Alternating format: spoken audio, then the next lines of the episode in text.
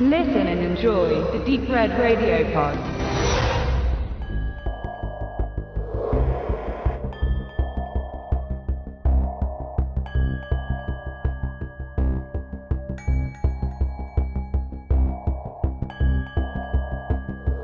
Herzlich willkommen bei Wicked Cinema, dein auditiver Filmführer durch die Welten des hammeresken Horrors, namenloser Schrecken und nervenzerfetzender Grauen.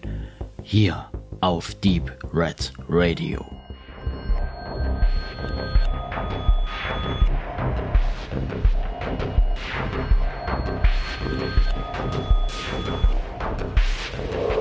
...1993 brachte Full Moon Features oder Full Moon Entertainment den Film Robot Wars auf den Markt. In Deutschland erschien dieser unter dem Titel Robot Jocks 2, um an den vorangegangenen Super Riesenroboterfilm anzuknüpfen.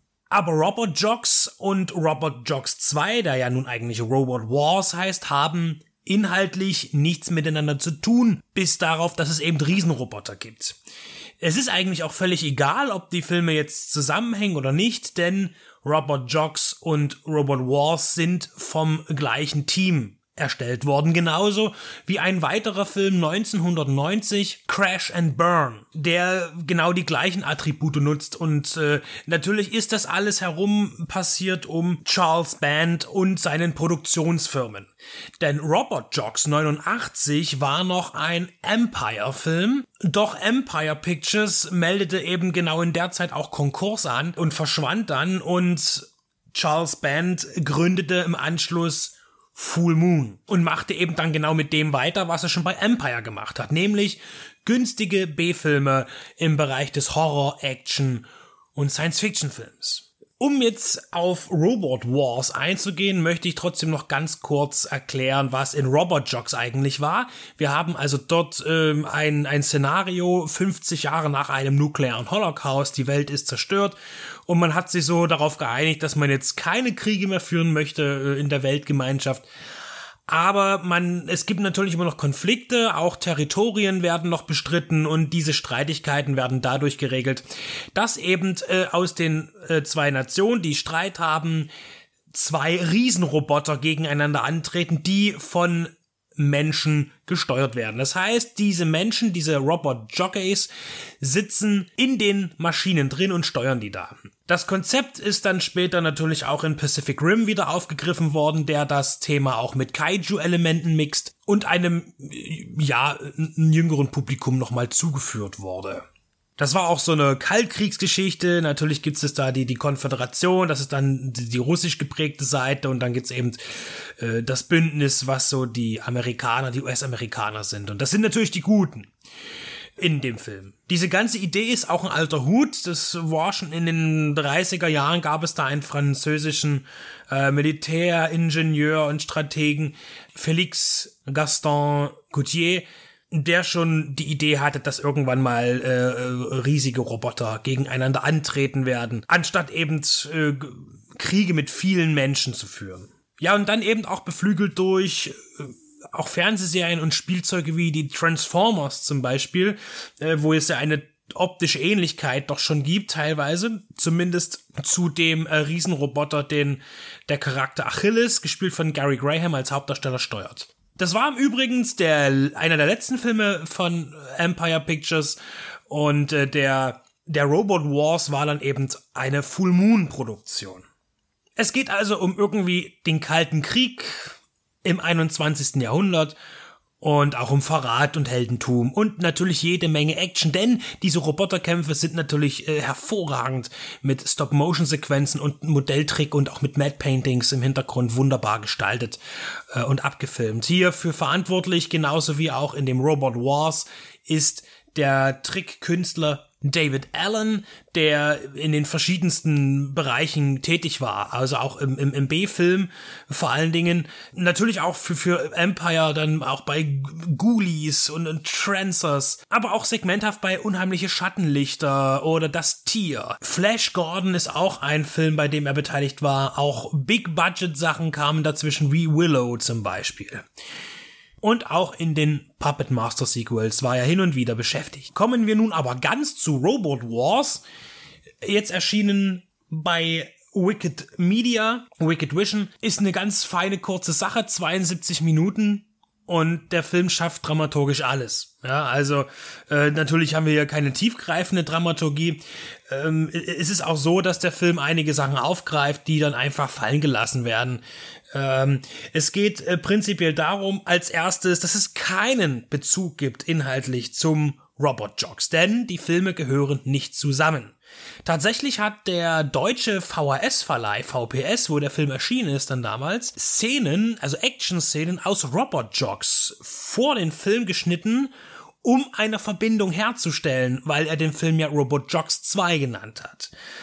Äh, diese dieser VHS-Vorgang ist übrigens auch auf der Blu-ray von Wicked Vision äh, zu sehen als Bonusmaterial. Aber wir reden ja jetzt von dem eigentlichen Film und der hat nichts mit Robert Jocks zu tun. Wir haben auch hier das Szenario, dass es einen Krieg gab und die Welt ist zerstört, aber man lebt in Frieden. Offiziell. Und äh, es gibt eben auch diese ganzen Roboter nicht mehr und so. Das ist alles weg und diese ganzen Kampfmaschinen sind verbannt und äh, die Waffen auch. Jetzt haben wir hier aber noch ein Modell, das ist der ähm, Mars 2. Das ist ein skorpionartiges äh, Roboterwesen, bewegt sich eben auf sechs Beinen fort, hat auch so einen Skorpionschwanz, wo dann oben auch ein Laser drauf ist.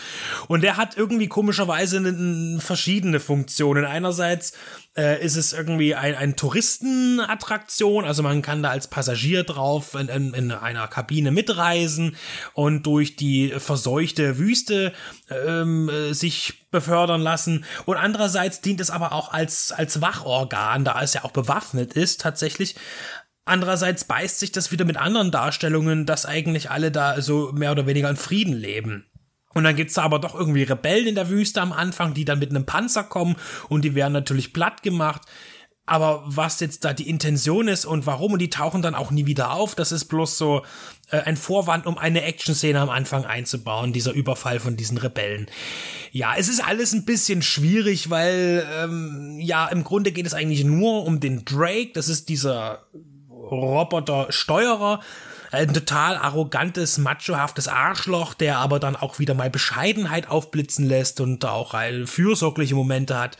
Und das alles gespielt im abgefahrenen Overacting von Don Michael Paul, der für das Genre noch wichtig werden sollte, nicht als Darsteller, äh, sondern tatsächlich eher als Regisseur, denn äh, jetzt aktuell ist er damit beschäftigt und auch in den letzten, sagen wir mal, bis zehn Jahren für die B-Sparte von Universal Pictures eben sämtliche äh, Fortsetzungen von anderen Filmen zu inszenieren. Das macht er eben ähnlich wie Roll Renee. Äh, nicht auf dessen Niveau, wie ich finde, aber auch gar nicht so schlecht. Also hier hat er auch Tremors äh, Sequels inszeniert und auch in der Reihe von Dead Race hat er Fortsetzungen gestaltet. Aber hier ist er eben als Schauspieler zu sehen und ihm gegenüber wird ein Love Interest gestellt, eine, ja, Wissenschaftlerin, die mit ihrer befreundeten Journalistin aufdecken will, dass in der Wüste, in dieser verseuchten Wüste, da gibt es so ein, Ort, der nennt sich Crystal Vista, äh, da sind wohl Waffen versteckt. Wer aber diese Waffen da lagert und äh, wer sie missbrauchen könnte, das ist überhaupt gar kein Thema. Das ist einfach, äh, das verschwindet. Also es gibt überhaupt keine Gründe, warum Menschen da irgendetwas tun. Es wird nur mal kurz gesagt und dann wieder vergessen. Aber man sucht dann eben trotzdem. Also es ist äh, inhaltlich ein bisschen schwer zu greifen, der Film. Jedenfalls gibt es dann noch die bösen Japaner. Ja, das äh, äh, hier greift man auch ein bisschen rassistisch rein. Da werden auch mal mit Schimpfwörtern um sich geworfen. Ist alles sehr unreflektiert und äh, man hat eben dieses Feindbild des Japaners geschaffen, der eigentlich da äh, noch auch so einen Roboter erwerben möchte zu Tourismuszwecken, dann aber den bewaffneten kapert und dann anfängt irgendwas zu suchen und auch zu zerstören, aber was genau und wiederum wofür, das ist wieder, ah, das ist wieder, naja, das wissen wir alles nicht so genau. Und jedenfalls ist dann Drake, der auch auf einmal in der Wüste ist und äh, in einem, äh, ja, Maschinenroboterfrack rumwurstelt, wo ich jetzt gar nicht weiß, woher das kommt und, und warum ist er jetzt da und wird dann auch wieder von Asiaten angegriffen. Ja, und dann äh, ist er aber genau an der richtigen Stelle, um die äh, Frauen zu retten und dann aber auch noch einen der letzten verbliebenen großen Roboter, äh, der unter der Erde gelagert wird, zu finden, dann damit durch die Straße in einer Stadt herauszubrechen und gegen den bösen Japaner anzutreten, der in dem Skorpion ist. Also es ist wirklich äh, Hanebüchen und für 72 Minuten auch eigentlich viel zu wenig Story. Äh, aber egal. Darum geht es auch nicht. Es geht natürlich hier auch wieder mehr und das hat auch Albert Band, der hier Regie geführt hat, also der Vater von Charles, ähm, Band hat hier die Regie hauptsächlich geführt und hat auch gesagt, ja, auch die Liebessequenzen, das ist alles egal. Es ist ein Actionfilm. Und das stimmt zu einem, gewissen Grad, denn wir haben einerseits wieder diese tollen äh, Stop-Motion-Effekte, wobei man am Anfang sagen muss, ah, man merkt, dass der Film schon sehr viel weniger Geld zur Verfügung hatte im Budget, weil die, die Bewegungen äh, nicht so richtig erkannt werden bei dem Skorpion-Roboter, weil die Kamera sehr nah rangeht an Details und man dadurch äh, das gesamte, den Bewegungsapparat gar nicht richtig sieht. Aber später sehen wir dann doch diese, diese Maschine auch laufen auf ihren sechs Beinen und sich bewegen. Und das ist auch schön.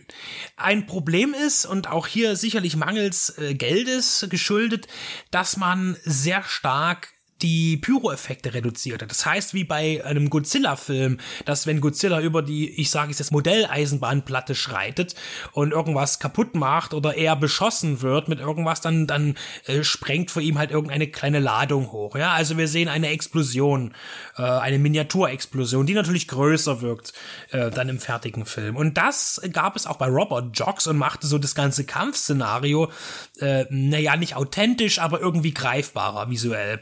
Und darauf verzichtet man leider in Robot Jocks 2, Robot Wars. Ähm, denn da hat man auch generell, was Handfeuerwaffen angeht und auch die Bewaffnung der, der Maschinen auf Laser gesetzt und da passiert dann eben nichts. Der Laser der hat zwar einen Laserstrahl, aber wenn der irgendwo aufschlägt, da passiert nichts. Und auch wenn äh, ein Riesenroboter umfällt, dann äh, plustern sich nicht riesige Staubwolken und Feuerwolken auf, wie man das aus Robot-Jocks kennt, sondern er fällt einfach um.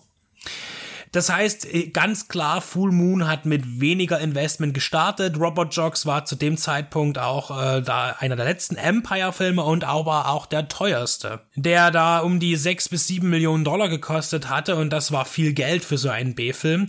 Und man kann, denke ich, sehr gut bei Robot Wars erkennen, wo man weniger Geld investiert hat, dass hier die Grenze erreicht war, auch äh, in den 90ern, was man im B-Film alles machen kann, effekttechnisch. Denn äh, im weiteren Verlauf in den 90er Jahren werden die Qualitäten solcher Filme immer schlechter und man greift immer öfter mehr auf Computereffekte zurück, die eben auch noch nicht gut aussahen, die teilweise heute auch noch nicht gut aussehen, aber das ist eine andere Sache.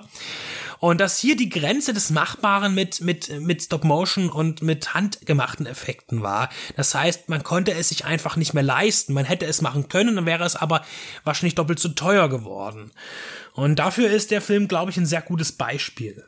Der Film versucht natürlich auch ein bisschen lustig zu sein. Man legt also auch ähm, Don Michael Paul, der den Drake spielt, eben ja auch ein paar One-Liner in den Mund. Und äh, ja, es gibt dann auch noch mal so ein paar so Eigenwerbung und man, man macht sich selbst über sich lustig. Der Film wird angesiedelt etwa im Jahr 2040 und äh, in dieser äh, ominösen Stadt Crystal Vista, wo man die im verseuchten Gebiet liegt, wo aber man als Tourist hin kann und die müssen können da auch ohne Schutzkleidung, aber fassen sie bloß nichts an, also auch wieder schon ein bisschen schwierig drehbuchtechnisch.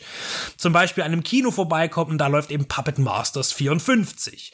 Ja, also ähm, da ist jetzt die Realität kommt vielleicht auch dahin, da haben sie ja noch 20 Jahre Zeit. Ein paar Mehrteile sind es ja geworden. Der Robot Jocks ist nicht bei Wicked Vision erschienen, sondern äh, zuletzt bei Explosive Media auf Blu-ray Disc. Der zweite Teil, da er ja nun von Full Moon ist, aktuell natürlich im Programm von Wicked Vision und bietet den Film in einer absolut exzellenten Bildqualität, was das Material hergibt und würzt es noch mit ein paar Extras, äh, zum Beispiel, ich erwähnte schon diesen Videovorspann, der tatsächlich auch interessant ist, äh, um zu begreifen, wie eben diese Vermarktung kam und warum man eben dann auch äh, den Film als Robert Jocks 2 bewertete, der er ja eigentlich nicht ist, aber sein könnte. Da will ich auch gar nicht so hart ins Gericht gehen. Ja, und es gibt noch mal eine kleine Erinnerung an David Allen und seine Arbeit und äh, dann noch ein kleines Feature von Videozone, also eine Art kleine Werbung und Making-of-Geschichte in 10 Minuten. Und noch ein bisschen mehr. Ich muss zugeben, dass im Vergleich zu Robot Jogs mir Robot Wars weniger gut gefallen hat. Und dennoch bleibt er für Anfang der 90er Jahre ein respektabler B-Film, der wirklich, und wenn wir hier schauen, 1996 gab es dann nochmal so einen Robo-Film, Robo Warriors äh, von Ian Barry. Da taucht dann auch Stuart Gordon als, äh, als Creator mit auf, der ja zum Beispiel bei Robot Jocks dann Regie geführt hat, hat ja auch viel mit, mit Empire und auch mit Full Moon gemacht und mit den Bands zusammen. Und der aber auch völlig losgelöst von dem eigentlichen äh, Thema von Robot Jogs genauso wie Robot Wars funktionieren soll, angeblich, weil am Ende ähneln sich die Filme ja doch alle irgendwie. Und ich muss zugeben, dass ich Robo Warriors nicht gesehen habe, aber da wäre es für mich auch nochmal interessant nachzuschauen, wie sich dort die Effekte entwickelt haben, denn auch hier setzt man nochmal auf äh, handgemachte Tricktechnik wohl im Hauptsächlichen. Also Riesenroboterfilme finde ich immer toll ein, ein sogenannter dritter Teil, und da sind wir wieder bei der Diskrepanz, dass ja eigentlich die Filme nicht zusammengehören, aber es sollte noch einen dritten Film geben in der Kombination, also von Full Moon, wo dann auch Dinosaurier auftreten sollten. Das wäre natürlich eine coole Nummer geworden, aber vielleicht für Mitte der 90er einfach überhaupt nicht realistisch umsetzbar, denn wenn wir dann an Jurassic Park denken, äh, mit exzellenten Effekten, die äh, hätte man in einem B-Film dann eben schlecht umsetzen können in irgendeiner Form, dass das noch ansprechend ist. Meine ähm, versucht wurde es ja an Carnosaurus, das ging noch einigermaßen, aber dann noch Riesenroboter dazu. Ich denke, das wäre doch recht schwierig geworden. Also aktuell von Wicked Vision Robot Wars in einem tollen Cover-Design auf der auf, im Wendecover äh, zu haben. Auf Blu-ray Disc gilt es ab nun zu entdecken. Und der nimmt jetzt wunderbar Platz neben meinem Robot Jogs im Regal.